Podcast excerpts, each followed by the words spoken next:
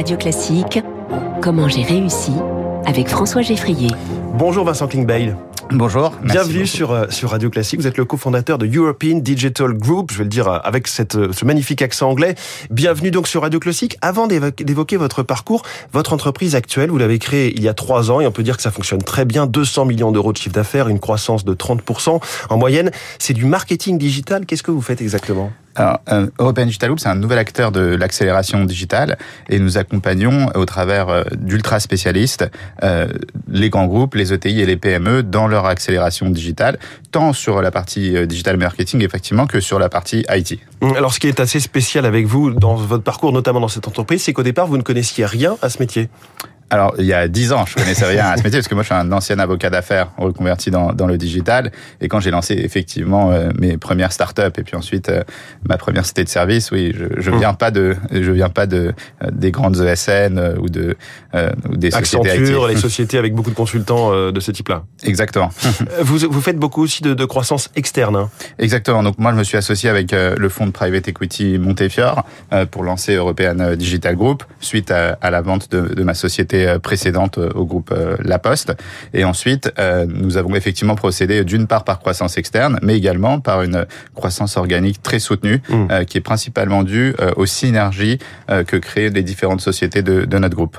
Particularité intéressante dans le débat du moment sur le partage de la valeur, une bonne partie de vos collaborateurs, notamment dans le management, sont actionnaires de l'entreprise. Effectivement, aujourd'hui, nous sommes un peu plus de 1600, 1600 personnes et il y a plus de 100 personnes qui sont, qui sont actionnaires de la société euh, et euh, dans le modèle, euh, moi, je m'associe en fait avec des entrepreneurs qui gardent toujours une grosse partie de, leur capital et qui sont aussi actionnaires d'European Digital Group, ce qui fait que nous sommes un groupe dans lequel tous les entrepreneurs sont actionnaires les uns des autres. Alors, quand vous vous êtes lancé, vous aviez connu d'abord un échec dans une précédente aventure, puis un succès.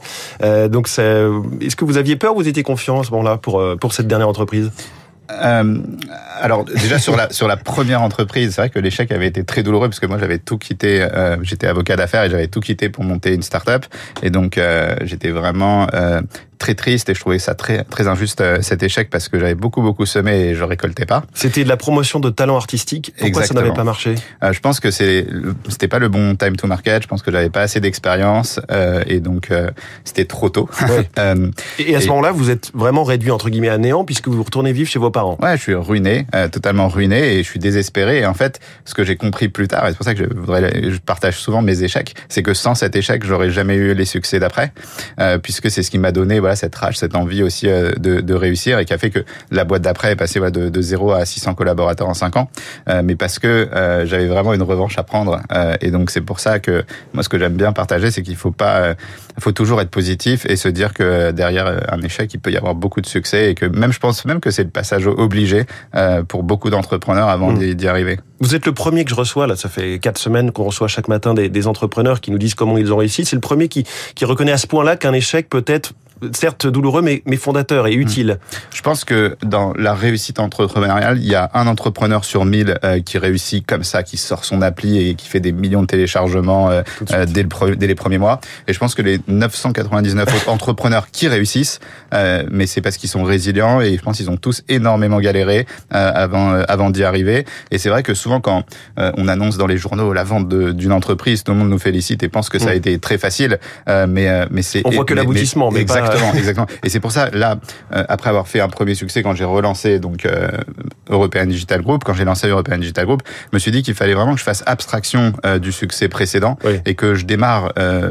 de zéro avec beaucoup d'humilité et mettre autant d'énergie que ce que j'avais pu. Parce oui. que dès que dès qu'on baisse sa garde, c'est là qu'on peut se prendre euh, qu'on peut se prendre un coup. Et donc euh, moi, c'est un peu match après match, quoi, comme si on est si on était dans ouais, le sport. c'est pas parce ouais. c'est pas parce que ça a marché une fois mmh. que ça remarchera forcément une deuxième fois. Il y a plein d'entrepreneurs qui ont fait un succès et qui après ont tenté 10 boîtes qui n'ont pas fonctionné.